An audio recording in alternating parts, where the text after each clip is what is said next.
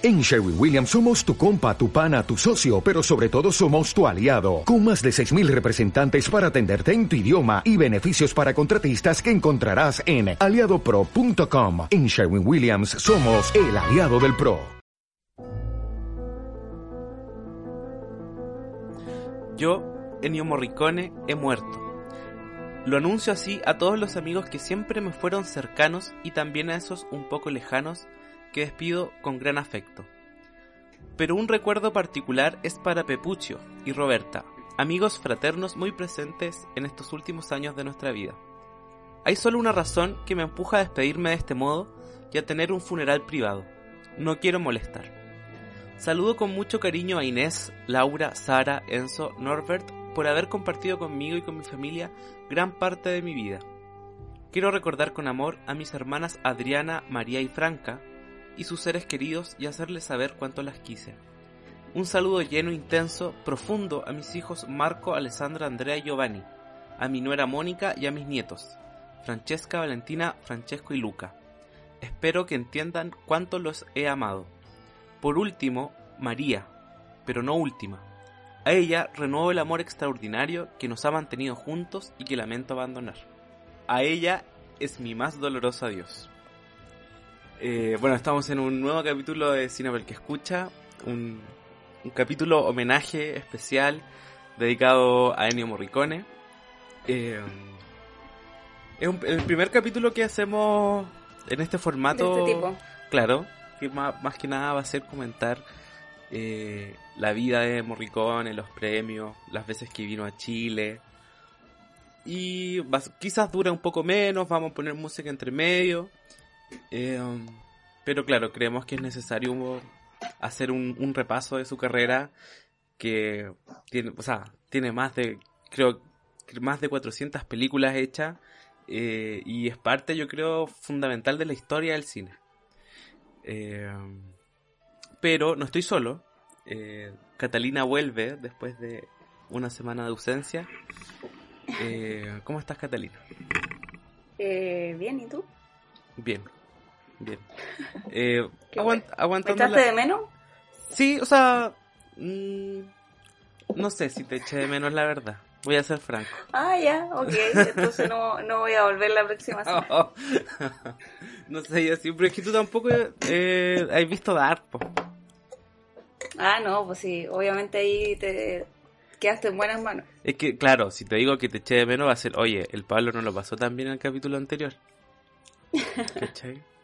Pero claro, obviamente tú vas a estar presente cuando hablemos de películas. Eh, Ajá. Y bueno, y alguna vez cuando hablemos de las OAS. Eh, o sea, cuando hablemos, o sea, no es que vayamos a hacer un capítulo, pero vamos a mencionar un poco. Eh, porque ya hay gente que lo ha pedido en Instagram. O sea, que al menos lo comentemos. y claro. La pequeña sección. La pequeña sección, el pequeño podcast dentro de un podcast. Em, pero claro, aclarar para la gente que nos está escuchando por primera vez quizás que nosotros solemos hacer una pequeña intro donde hablamos, eh, nos ponemos al día en el fondo con las cosas, con la vida, con la actualidad y más o menos ya 10 minutos, 15 minutos ya nos metemos de lleno en el tema. Eh, pero también no estoy solo con Catalina, estoy con Lorenzo Acuña, eh, un amigo, un amigo de la infancia, estudiante de música, de la Universidad de Chile. Eh, hace mucho tiempo que Lore está estudiando, no sé cuántos años lleva ya estudiando. Eh, y para mí, eh, si la semana tuvimos, si la pasada, si la semana pasada tuvimos a la conocedora de series más grande de Chile, yo creo que estamos con el conocedor de, de compositores de bandas sonoras más bacán de Chile. Es mi opinión, es discutible. ¿Cómo estás, Lore? Hola Pablo, un honor estar aquí con una, verdadera dicha. Una dicha, weón. Toque techo, weón. Está ahí en la cima de tu carrera, weón. El mejor momento de mi vida, weón. No, de aquí, de aquí a, a comentarista de espectáculo. Claro. Me voy a convertir como en un ítalo agua ¿En qué? Un ítalo pasalagua de, de la banda sonora. Claro. Eh, bueno, eh, bueno, pero preséntate. Eh, ¿Quién Eh, eres? ¿Cómo, ¿Cómo está la cuarentena para ti? ¿Qué has Está hecho en bien, estos días? Está bien. Ya me acostumbré a estar encerrado, weón. No Igual, igual se echa de menos de repente salir, pero le intento ver el lado positivo al, al asunto. Ya. Igual, igual tiene su lado, su lado positivo como ¿Y cuál sería ese lado bueno? Levantarse tarde, levantarse tarde, estar en pijama ahí en las clases. Ir acostado a las clases. Claro, estar acostado, Sí, es tapizado verdad. con la, con las frazas, tapizado con las frazas en la clase. Y con la cámara apagada. Claro. Oye, y bueno, yo tengo entendido, tengo entendido, lo digo como si no te conociera tanto, pero lo, Mm. Lo tengo más que claro, que hay Mm. visto el The Last of Us y que la Cata igual lo ha jugado. Eh, No, espérate. Acotación, ¿estamos hablando de parte 2 o no, de, de la, Last of Us, de, parte de- la parte 2. La parte De la- 2 del 2. del 2. Del 2. Ya, Eh, del 2. entonces yo, como favor personal, les quiero pedir que lo comenten. Brevemente, sin spoiler. eh, y después nos, nos lanzamos de lleno a, a hablar de Morricone. Sin spoiler y brevemente. Ya. Sí, o sea, o qué, qué le ha gustado del juego, por qué la gente Eh, debería jugar el juego. No sé, yo, yo creo que es como que ni siquiera voy a dar esa impresión de si, si me gusta o si es bueno o no, porque igual ha sido súper polémico. Yo, yo Pero- llevo como tres cuartos del juego Ya, y eh, he tratado de evitar todos los spoilers que he podido, pero igual me he comido algunos y debo reconocer que me han arruinado algunas cosas.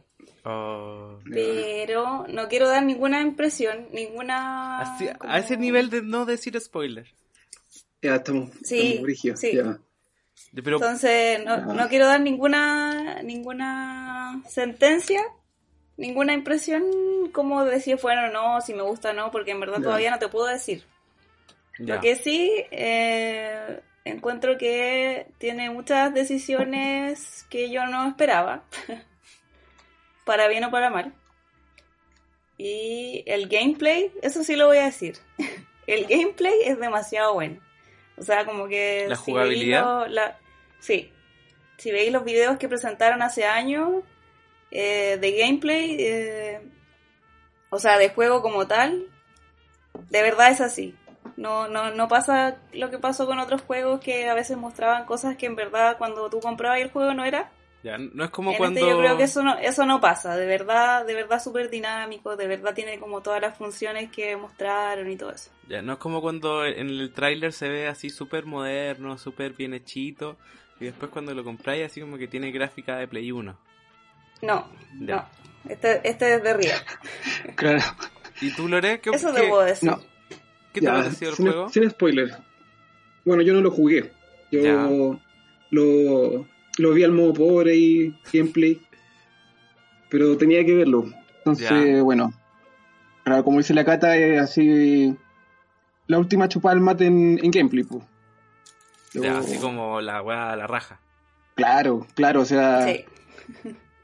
el, el- la ambientación, el- la iluminación, todo es, pero sí una cuestión impresionante. impresionante. ¿Qué más? Eh, bueno, en- claro, como dice la Cata, el, el juego ha sido bien polémico. po. ¿Por qué ha sido polémico? Es que si hablamos de eso vamos a meternos Claro, en, Claro. en spoiler. Ya. Mira, yo, Claro. yo me puedo comprometer con, con hablar cuando lo termine con una alerta de spoiler y te digo por qué, pero Ya. no cuando todavía no. Ya, me parece. Claro, claro, como ha sido polémico, ah, yo, yo de repente lo comparo como con lo que pasó con The Last Jedi, como bien Mm. parecido en el sentido de, Sí. de como las críticas que recibió el juego en internet. ¿cachai? O sea, o sea el juego se mojó el potito. Claro, claro, o sea, te- a uno le gusta o no le gusta el juego, se fue por el camino más difícil, pues, con respecto como a la, a la historia, ¿cachai? Sí. Me dan ganas de comprarme el Play 4, weón.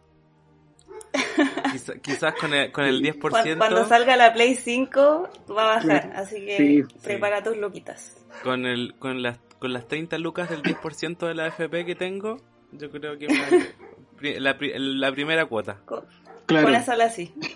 Eh, Ni siquiera para la primera cuota. sí. para la mitad de la primera cuota. No, para la primera cuota de la primera cuota. claro. Eh, bueno, ya, sin más preámbulo y habiendo comentado ya The Last of Us 2, eh, um, pasemos a hablar de Morricone, que falleció este... ¿Qué día fue? Este, el 6 de julio. ¿Qué día fue el 6 de julio? Eh, fue el lunes, en la madrugada. Yo me acuerdo que le dije al Lore, le escribí, oye, se murió Morricone. Sí, pues, tú, me, Eh, tú me avisaste, yo no estaba más perdido. eh, y claro, fue... fue um, o sea, no, no, no voy a decir que fue heavy que me puse a llorar, pero, eh, pero evidentemente fue... Es como decir, oye, como que se está acabando una etapa, ¿cachai? Así como que se fue un hueón bacán. Eh, bueno, y Morricone eh, ingresó a una clínica porque se rompió... eh, se rompió un huesito, que no me acuerdo cuál era. El fémur. El fémur. Se Eh, cayó y tuvo una fractura de fémur. Oye, qué paja morir así. Qué paja que te Oh, pase yo eso. ¿Cachai dije, que oh. están todos muriendo de, de, de COVID y Morricone murió de una fractura de fémur? Oye, pero un visionario. menos mal, mira, menos mal que no se murió por COVID. Sí, no, habría sido fome. Igual, claro, igual, igual lo, lo terrible, o sea, no sé si lo terrible, pero lo dramático quizás es que murió estando bastante lúcido, po. le dio tiempo de escribir una carta. Es que Eh, no sé qué tan dramático sea eso, porque eso te da la oportunidad de despedirte de la gente que querís. Sí, en ese- Y, y la gente y la gente a su alrededor también queda más tranquila, porque si se va como perdido, sin saber quién es, sí, sin eso poder ver a dramático. nadie, eso sí, es mucho más dramático. Claro. Sí, Encuentro yo, Sí, no, personalmente. tenés razón. Tenés razón. Quizás de- debiera usar otras palabras, ¿cachai? Pero igual es, es heavy morir. O sea, es mejor morir Sabiendo que vas a morir. Claro, ¿cachai? Eso es lo terrible. En el fondo, eh, en esa lucidez previa a la muerte, Mm. eh, no mucha gente muere así, creo yo. Eh, y, y bueno, a pesar de sus 91 años, se veía, por lo que escribió, se ve súper lúcido, ¿cachai? Eh, sin ir más lejos, la última, el 2016, de las últimas bandas sonoras que compuso fue el 2016. Eh, eh, y le dieron el Oscar por los ocho más odiados. As- y tenía 80 y, no sé, pues, cuatro años menos. Eh, Igual le habían dado un Oscar honorífico. sí, el 2006. Claro. Igual, es- igual es heavy pensar que no le dieron un Oscar antes, con, con porque Sí. su- sus mejores Mm. composiciones son, son más antiguas. Hay uno, hay una vez que se pudo haber ganado una, pero descalificaron la nominación porque no estaba el nombre de, de él en los créditos finales. ¿En serio? Sí, con Eras una vez en América. Que claro, que según muchos es como el- uno de los mejores soundtracks de él. Eh, bueno, eh, eh, continuando con este especial, o sea, es raro decir esto en este programa, como un especial de... Es como, no sé, como un especial de Navidad. Ah, Podríamos hacer un especial de Navidad alguna vez. Es que es muy raro este formato. Eh, porque ahora quiero pasar, eh, vamos, a, vamos a, estar tocando canciones de Morricone entre medio. Eh, y la, la gracia es que cada uno de nosotros escogió un tema de Morricone y tiene que decir por qué lo escogió o, o qué le genera esta canción.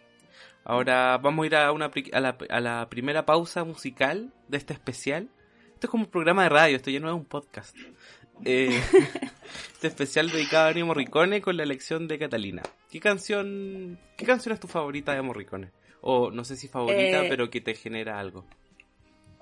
Me genera algo porque es que lo que pasa es que una de las cosas que tiene Morricone que por algo también es tan prolífico como compositor, o sea, su centro es el compositor de, de bandas sonoras es porque eh, potencia demasiado la como las emociones de la escena, intercala eh, como que en el fondo complementa el lenguaje visual de una forma como tan rica que genera cosas súper como sobrecogedoras.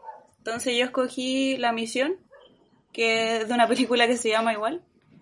El tema principal, y- digamos, del- de esa película.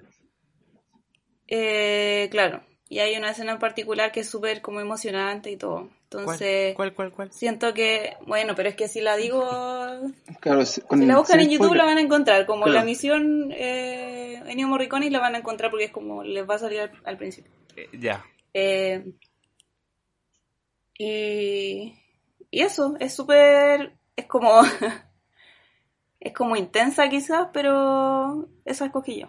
Ya. Bueno, entonces vamos a la primera pausa y vamos a escuchar el tema principal de la película La Misión.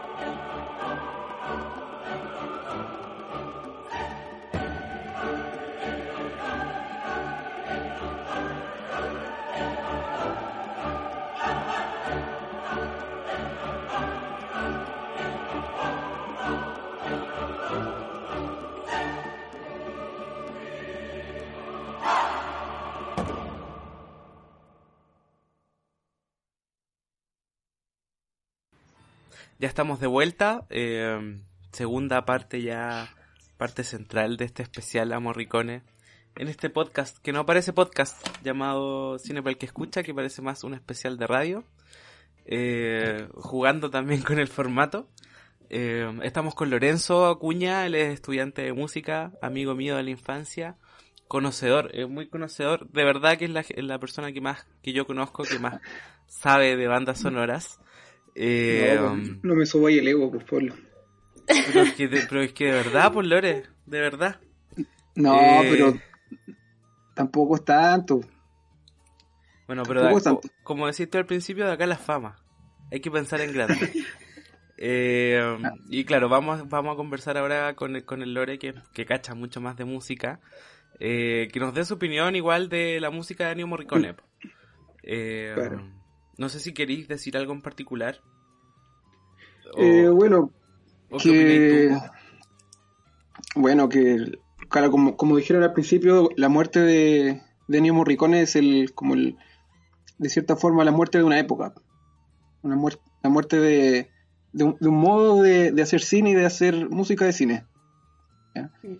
claro ahí eh, ahora, ahora solo nos quedaría John Williams como de, de esa vieja escuela de, de cómo hacer bandas sonoras Claro, de hecho, antes cuando estábamos con el Lore conversando, preparando el capítulo, eh, el, el, Lore- el- el Lore me decía que, claro, y que Morricone tenía más de 400 bandas sonoras y John Williams Claro, solo, solo claro. 100, ¿cachai?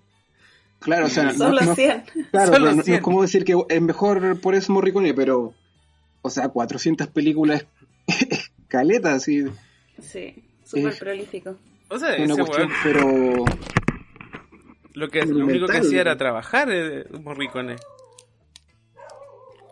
Eh, yo creo que está muy, muy cercano a la figura de genio, ¿cachai? Alguien que tenga más de 400 obras, trabajo, tiempo invertido, es alguien, o sea, no es cualquier persona, pues, ¿cachai? claro, Nadie, nadie por muy bueno que sea va a tener tantos trabajos, pues, ni siquiera John Oye, Williams. un, un paréntesis en eso, igual es como. Eh, encuentro que hubiera sido difícil que no fuera de familia de músicos. claro, Como ten- teniendo eso, Claro. porque. Porque en el fondo, ya el hecho de que haya nacido en una familia de músicos determinó que él haya, siendo, él, él haya sido músico después. Claro, Y también te, te dan como ¿Cómo? todo el apoyo. Onda, escribió su primera composición a los seis años. Como que, ¿qué familia igual te permite hacer eso? Quizá en Claro. una familia tradicional no hubieran explotado tanto su talento así, ¿cachai? sí, es verdad. Entonces quizás su, su, su prolif... Pro... ¿Prolijidad? ¿Cuál es la palabra? No, no, no. Pulcritud, No, su... eh, Excelencia. ah, como, eh, Ya, pero la cantidad de, de, de obras que hizo también se debe a, a- al hecho de que creció en una familia de, en un ambiente así, pues. Como Claro. que vive, duerme, respira, come música. claro, Claro. como, como un poco Claro. la Violeta Parra, pues, ¿cachai? Claro. claro, lo que dice la Cata es súper cierto, Claro, en el sentido de que el, el tipo era un artesano de, de la música, po. el tipo tenía así un, ¿cómo podríamos decir? Un, un oficio, pero gigante. Ponte que el tipo, claro, como dice la, la Cata, empezó de chico en, en la música. po. Su familia era, era, su padre era trompetista, Mm. entonces lo, le, inc- le inculcó por, por inercia la música a, él- a su hijo, a, a. Y el, el tipo ya a los 15 años empezó a trabajar en la radio, ponte, a, a trabajar como arreglista. Entonces ese bagaje le dio la, la virtuosidad que a futuro se presentó en las películas. Claro, o sea, para escribir más de 400 canciones, bandas sonoras, Ah, tenéis que 400. tener mucha facilidad para componer, po. porque si fuese algo que te costara, no, no, no, no fluiría tanto el trabajo. Oye, Claro. y eh, en ese sentido, ¿cuáles son como las virtudes de Ennio Morricone? ¿Qué es lo que lo hace, qué es lo que lo diferencia de otros compositores?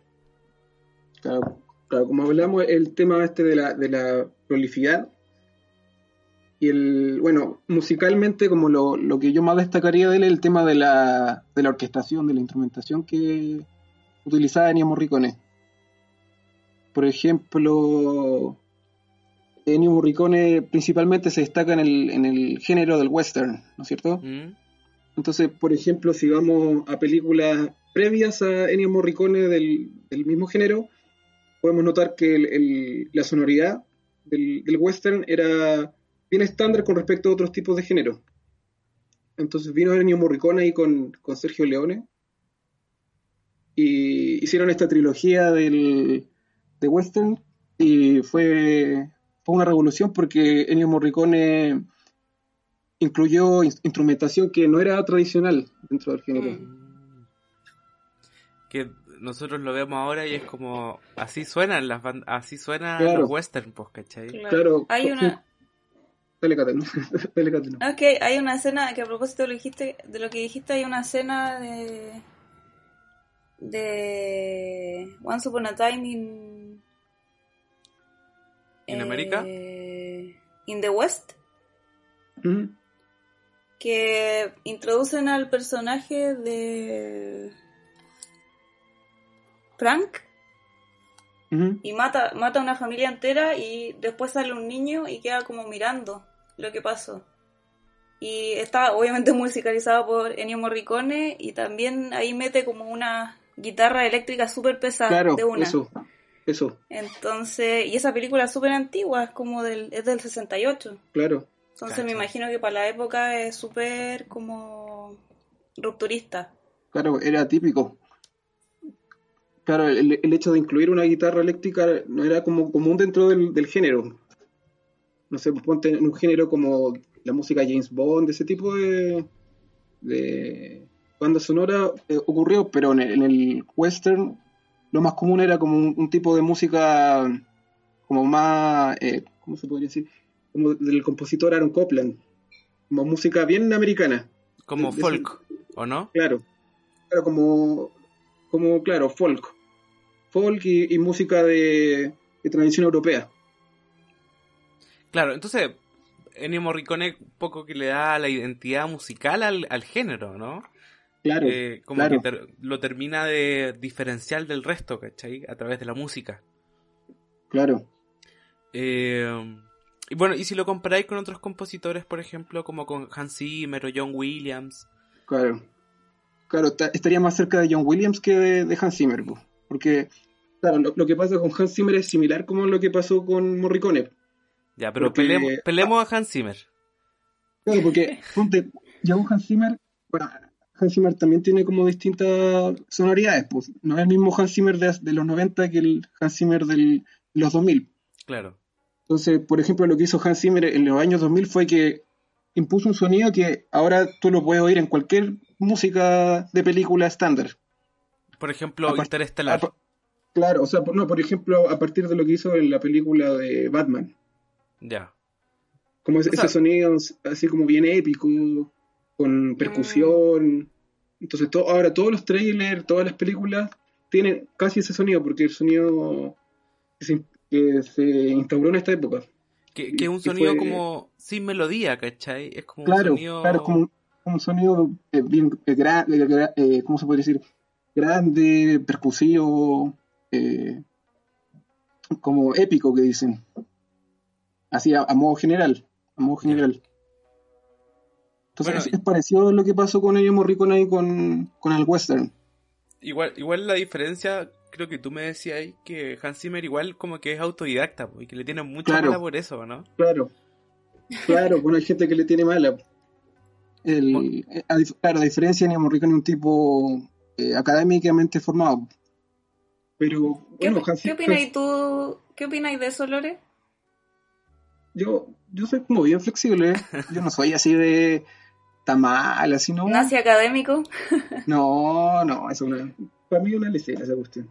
El, tipo Hans Zimmer es un tipo que sabe lo que hace. Mm. Ahora, ahora lo que pasa es que actualmente cada vez el, asunto de la música se ha ampliado más con la gente que uno trabaja. O sea, ponte Hans Zimmer trabaja con hartos tipos que la arreglan, eh, compositor ayudante. En cambio, antiguamente era un tipo o dos tipos que trabajaban en una sola película. Claro, que me imagino que era más el estilo de Morricone o de John Williams. Claro, claro, como la, escuela antigua. Te cacho. entonces son, son otra, otra forma de, hacer bandas sonoras. Por eso, por ejemplo, ahora no ve a Ennio Morricone como un así como un estandarte, pero la industria ahora no, no, no, no se podría decir, no es tan útil la música de Ennio Morricone, por, por el estilo que existe ahora en la, banda sonora. Claro, en ese sentido, como decía la Cata, como que tú escucháis una música de Morricone, eh, y te emocionáis, pues, ¿cachai? Claro. Eh, sin ir más lejos, yo estaba preparando, cuando estábamos, antes estaba preparando el capítulo, estaba revisando la carta y puse como la canción de la misión de fondo justamente y fue como, weón, me voy a poner a llorar. Heavy, ¿cachai? Oh, y, claro, y, y, y ahí, y quizá ahí está la diferencia, como decís tú, que ya Es no que- es tan útil ese, ese, ese, esa música. Y por ejemplo, John Claro. Williams, la música de John Williams es épica, ¿cachai? Tiene un carácter épico, pero tampoco, tampoco te toca la fibra como lo hace la de Morricone, ¿cachai? Yo soy un fanboy de, de John Williams. Para Sí, mí, igual tiene algunas que te tocan las fibras. para mí John Williams es así lo, lo más grande que ha dado así la, Oh, la ya, pero música de si, cine. si se agarraran a combo entre Morricone y John Williams. No, gana? ¿para qué? Es que para mí me gusta más John Williams, pero Ennio Ya. Morricone también es, es un, es un grande, pues. Pero yo soy, como te digo, un fan de, de John Williams, pues sí. Soy como un, un believer de John Williams. Pero, o sea, cuando se muera vamos a estar contigo nuevamente, entonces, haciendo el especial de John Claro, Williams. yo, yo voy a estar de duelo. Tú, claro, lo voy a sentir mucho más que Morricone.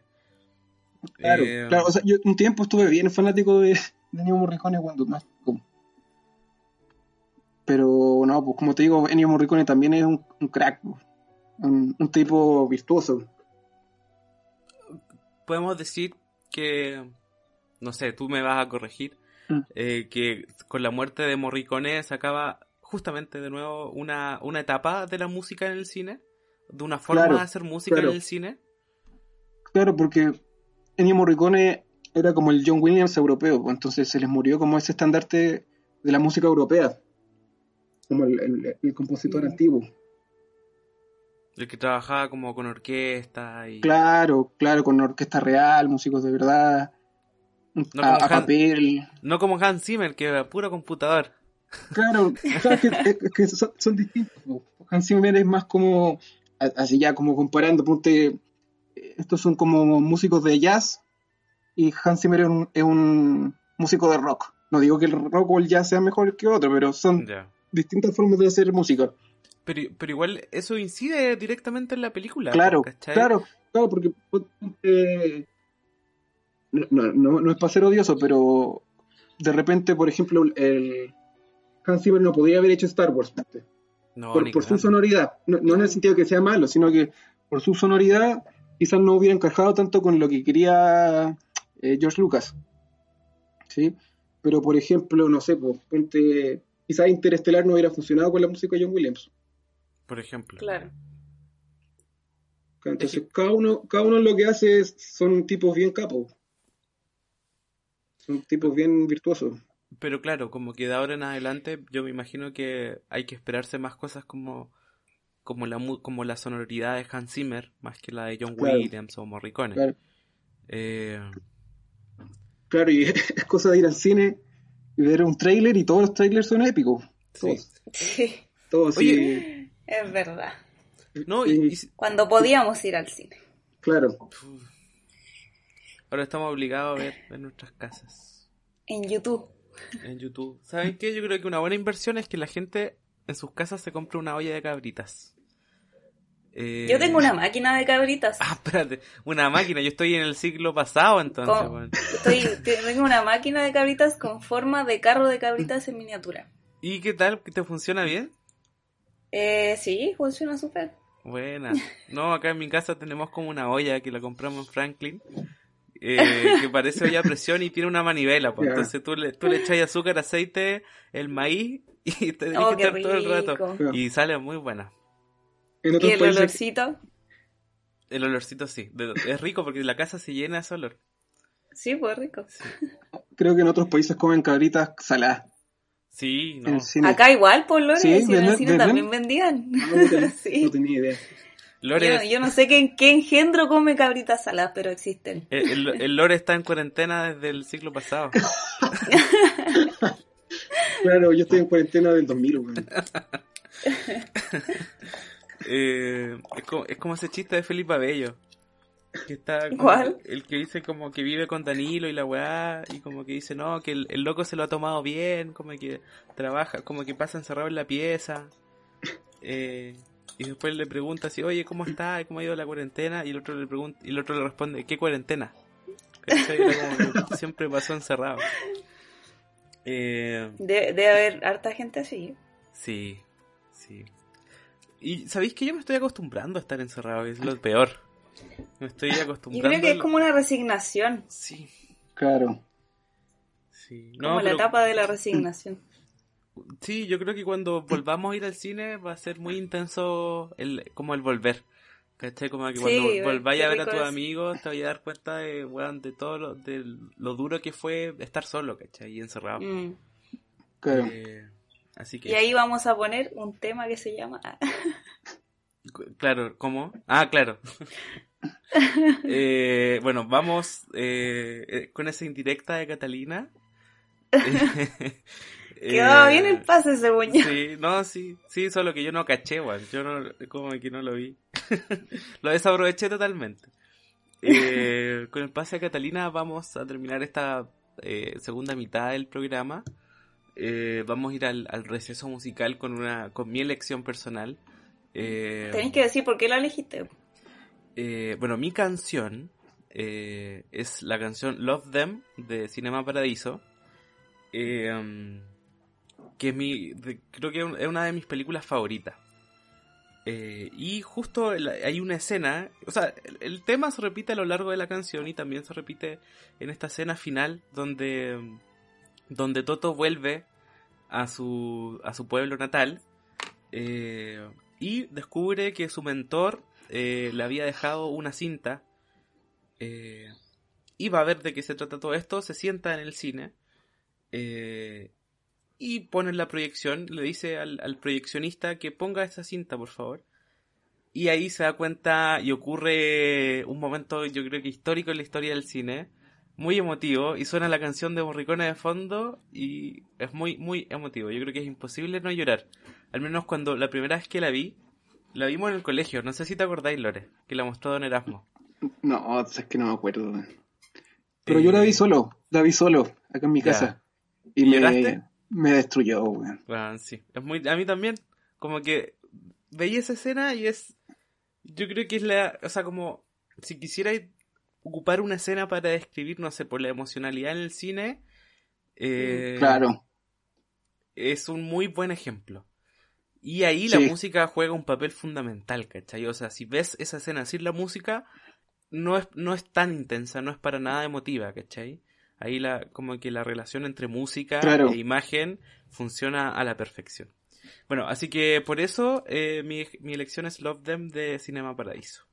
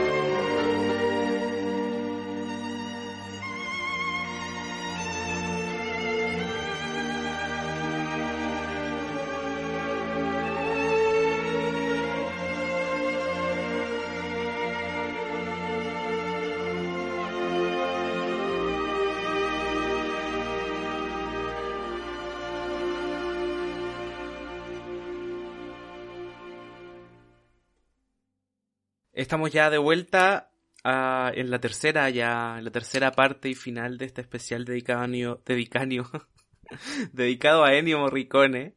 Eh, estamos con Catalina, estamos con Lorenzo, eh, estamos recién hablando de la importancia y de cómo Ennio Morricone cambió un poco el sonido del cine y cómo nuevamente con su muerte estamos dando paso a una nueva sonoridad liderada, li- liderada por Hans Zimmer, por, por gente como Hans Zimmer. Eh, y en esta última parte final eh, comentar un poco los diferentes homenajes y reacciones que generó, que generó su muerte. Eh, por ejemplo, no sé si, a propósito de Hans Zimmer, no sé si cacharon que Hans Zimmer le dedicó unas palabras. Eh, No, yo no. sabía, me acabo de enterar. No, yo tampoco tenía idea. Ah, mira, vengo con la primicia. Mira, lo, Con la papita. con la papita, se los voy a leer. Eh, Hans Zimmer le escribe a Morricone. Ennio, la primera nota que escuché de, su trabajo se quedó conmigo y no me dejó de ir. Nunca decidí convertirme en compositor de películas. Ennio y Sergio Leone hicieron eso por mí, permitiéndome experimentar su magia. Ennio me enseñó que la melodía más simple y pura es la más difícil de escribir, que no se supone que sea fácil, que es una misión profunda en la que estamos y que debemos tomar en serio y con humildad cuando escribimos música. Y que nuestro trabajo es ser el mejor amigo del director e inspirarlo. Un buen director respira con la, con la orquesta como si fueran uno solo. Donde sea que escuches sus piezas musicales ahora, aún escucharás su respiración. Tal vez no lo veas, pero siempre lo escucharás. Chao maestro.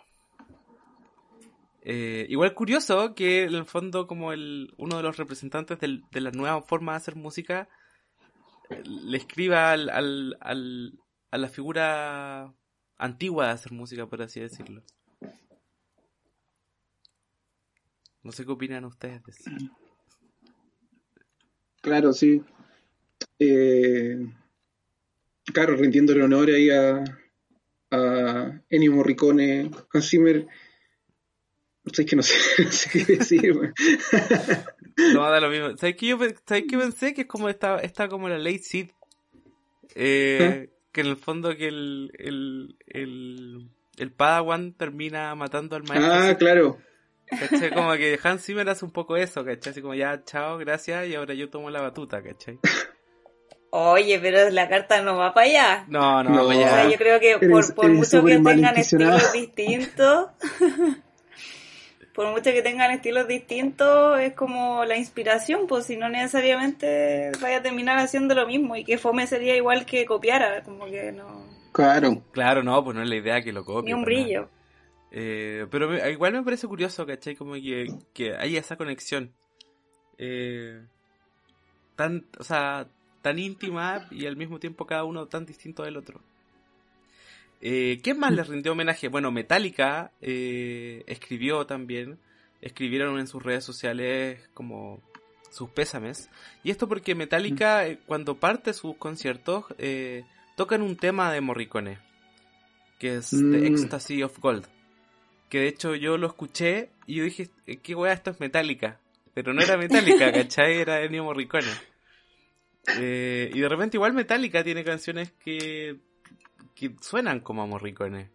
¿Cachai? En ese sentido como que la influencia, la influencia de Morricone no solo se limitó a, a otros compositores de películas, ¿cachai? Sino también como a, a músicos y bandas de Mm. rock. Bueno, ¿qué más? Bueno, hasta el- la Roma, el equipo de fútbol, también le rindió homenaje. Mm, sí, Eh, claro. Como que pusieron... era, del- era de la Roma Ennio Morricone. Era fan de David Pizarro, dicen. Sí, pues. Y de, de Totti. De Totti. Que, puta, Totti. Ya, este no es un podcast de fútbol. eh, pero que era bueno Totti. Que jugaba bien a la pelota Totti. Eh, claro había que- una anécdota, había una anécdota con Claudio Bravo y Ennio Morricone. ¿Cuál era la anécdota? ¿Con, el, ¿Con el pianista? No, ese es Roberto Bravo. No, pues el, arquero. Clau- pues. Claudio. El arquero. Soy el peor, weón. No, es que- Oye, era tu ídolo Pablo Claudio Bravo, ¿en qué pasó? ¿El pintor o el arquero? Es que me confundo porque también hay El un pianista. pintor, el arquero. También hay El una- arquero, Dale, dale, dale. po. ¿Cuál es la que, anécdota? que cuando vino a Chile Morricone una vez, él no pudo ir. Y como que al final su arreglín con su pituto y al final como que conoció a Morricone y conversó con él porque habla italiano. Y le dijo que conocía a, David Pizarro y que era su ídolo. dijo, un Berlini, Don Enio, le invito a un Berlini. un Berlini. Eh, claro, en ese sentido, y aprovechando que mencionaste la vez que vino a Chile, Ennio Morricone vino tres veces a Chile. La primera fue el 2018, perdón, el 2008, donde tuvo dos conciertos. Y como Ennio Morricone cachó, así que fue tanto el fervor por ir a verlo, lanzó 10.000 entradas para su segundo concierto que fueron gratuitas. Eh, y bueno, después vino el 2011 y el 2013, creo, si mal no, si mal no recuerdo. Y el 2013, em, acá lo tenía anotado, el 2013 conoció a Mike Patton. Eh, ah, sí, sí. Porque Mike Patton vino con un show y, antes de eso nunca se habían conocido. Eh, y, claro, hicieron como, sí, sí me acuerdo.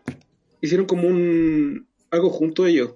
Sí, era, o sea, como que Morricone abría el espectáculo y después le tocaba a Mike Patton, donde hacía como un, especial de música italiana. Eh, y eso. ¿Qué, ganas de haber ido. Ah, no sé si te acordé, Lore, que a propósito de Bravo, pero de no de Claudio Bravo, sino de Roberto Bravo, una vez hizo un show en el colegio. Sí, sí, siempre toca siempre toca a Ennio Morricone. Y, y tocó a Ennio Morricone. Yo creo que igual esa una fue una experiencia igual muy linda, como escuchar la música de las películas, ir contigo. Y, y también me acordé de la vez que tú me invitaste a ver al... que me invitaste al... al, Teatro de la Chile a escuchar música de película. No me acuerdo si sabes ah, tocaron canciones de Morricone. Creo que no. Era, Era, era un especial más o menos como de música un poco más alegre. Como de, como de canciones muy reconocibles del cine. Claro, Claro, sí, era como de John Williams y de... De Spider-Man. Claro, una voz así, no me acuerdo bien. Música y de Frozen, y de Frozen. importante Frozen. Frozen para los niños. bueno, esa banda era el, el, show. Eh, y bueno, iba a haber una, iba a haber uno de Star Wars en el municipal, no sé si se acuerdan. Sí. No, El año pasado. Y no fuimos íbamos a ir y nos fuimos. O no sé si se hizo o no se hizo. Como que lo bajaron, según yo. Sí, sí eso hubiera parece estado, que sí. Eso hubiera estado muy bueno. Em, ¿qué, qué, más, qué otras reacciones generó la muerte de, de um, Ennio Morricone? Eh, por ejemplo, eh, Baradit, el, famoso escritor Jorge Baradit, salió a decir que eh, Morricone había escrito o había participado en, el, en la escritura del himno del Frente Patriótico Manuel Rodríguez. Y ¿Será cierto? No sé.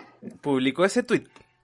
Y, y después, claro, la gente de Inti, salió a, desmentirlo. Eh, porque, en el fondo, los estudios donde se grabó el, el, himno del Frente Patriótico fue, fue en Roma. ¿Cachai? Y el único ah, alcance que había con Morricone era que había, era sido como el, era el mismo estudio donde Morricone grababa, ¿cachai? Claro. No, no, era que Morricone hubiera dicho, oye, hagamos, le cámbiale esta nota, pues no, pues para nada.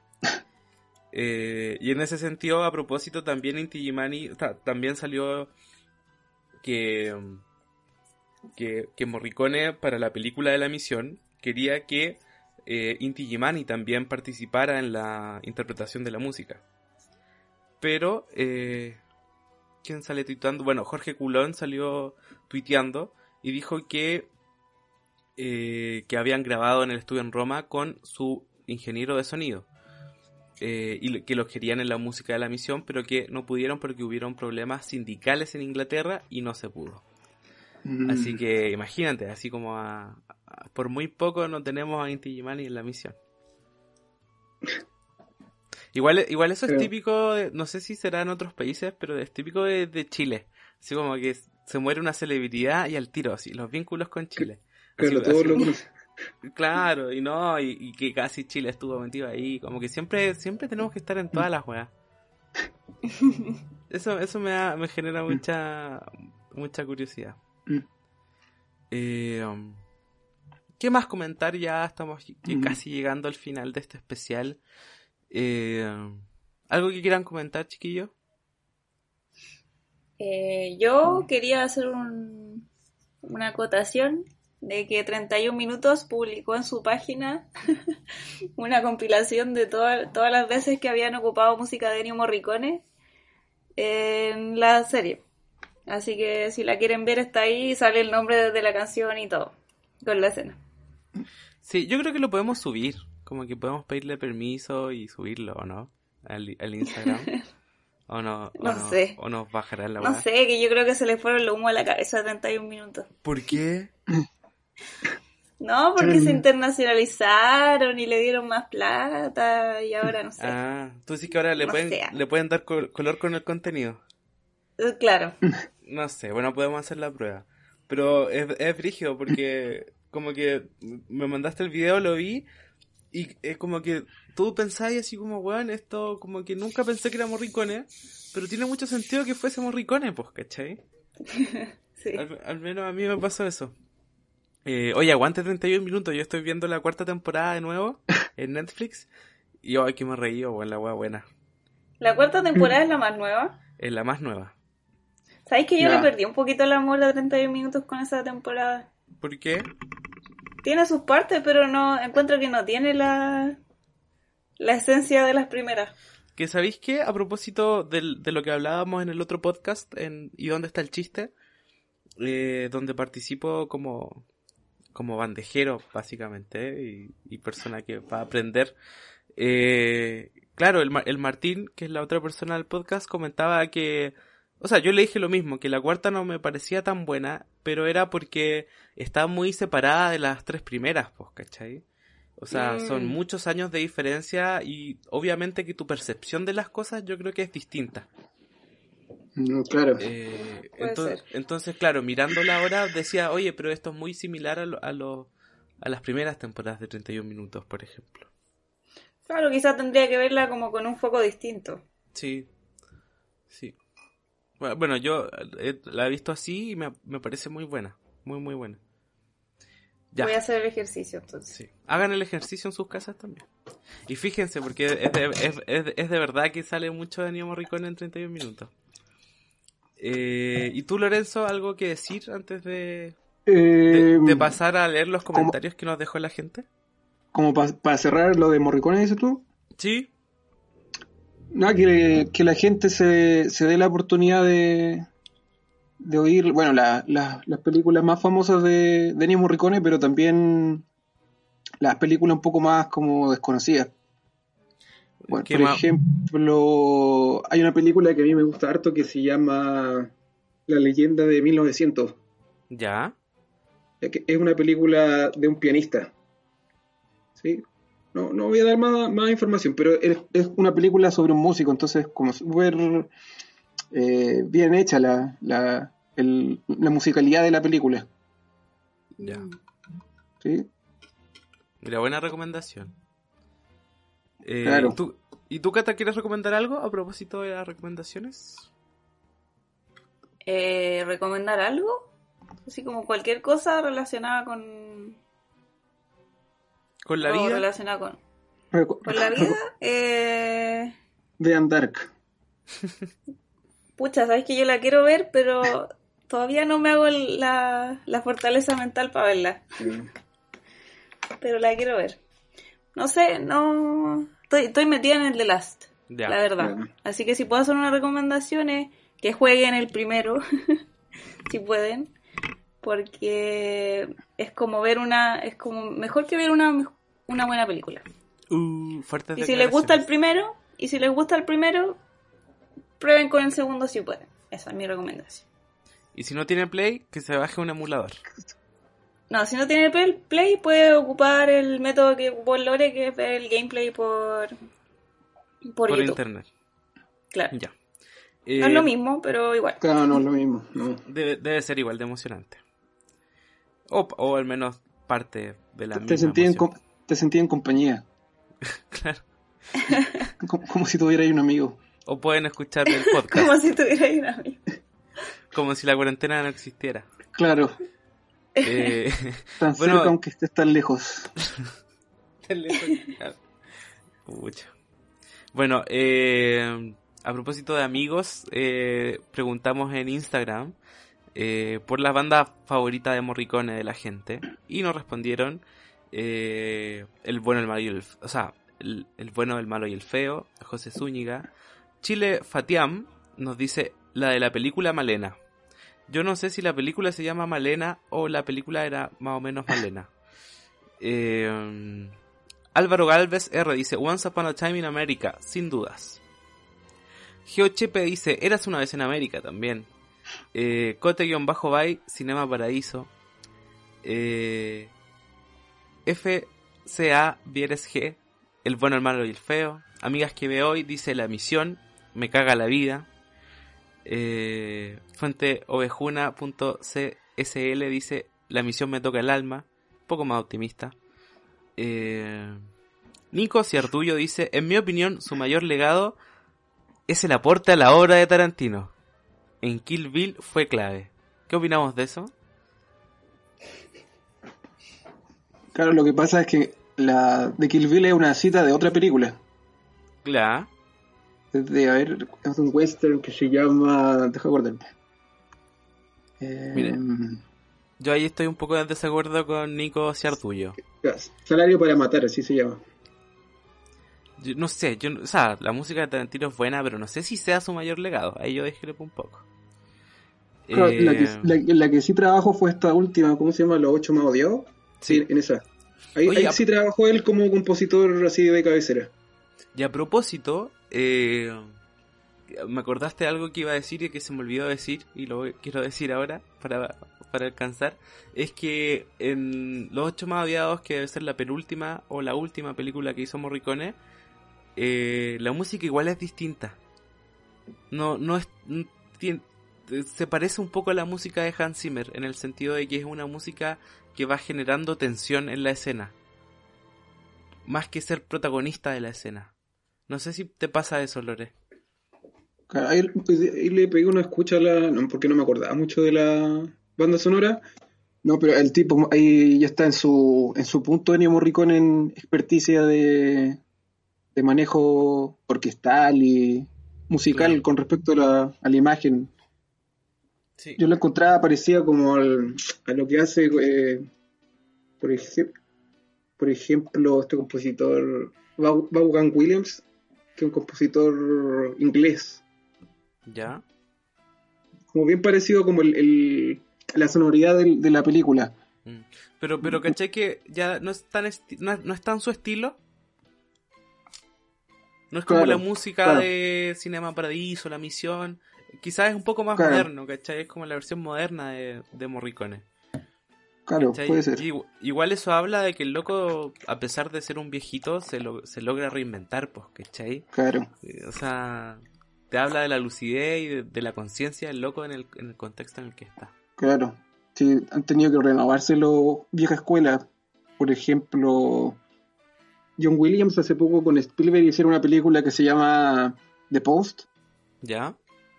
Por ejemplo, ahí tú escuchas esa banda sonora y no es, es así, si te dicen si es de John Williams, tú no puedes creerlo. Ya. ¿Cómo se llama la película? The Post. The Post. Vamos, voy a revisar eso. Es un estilo completamente distinto a lo que viene haciendo, que uno conoce John Williams. Bueno, y eh, para terminar, eh, terminar con tu recomendación, o sea, terminar con tu canción, Lore, con tu canción favorita ya. de Morricone. Eh, con eso nos despedimos. Eh, no sé si, Cata, ¿quieres decir algo? ¿Algún saludo final? Eh, no, que el Lore de su recomendación. Mi recomendación es una un tema de la película de Eres una vez en América que se llama Pobreza. Pobreza. Poverty. Claro, Poverty. ¿Y por qué te gusta, por qué esa elección? Es por un tema como netamente personal, como, como lo que significó esa, esa película en, en el tiempo que la vi y como la historia y todo el asunto como, como se reflejaba con lo que yo sentía en ese tiempo. Mira, entonces con, con este tema tan personal para ti, eh, nos despedimos, despedimos este especial dedicado a Ennio Morricone, que en paz descanse, eh, ojalá lo esté pasando bien en el cielo de los músicos. Eh, y nos despedimos con Poverty de la película Érase una vez en América.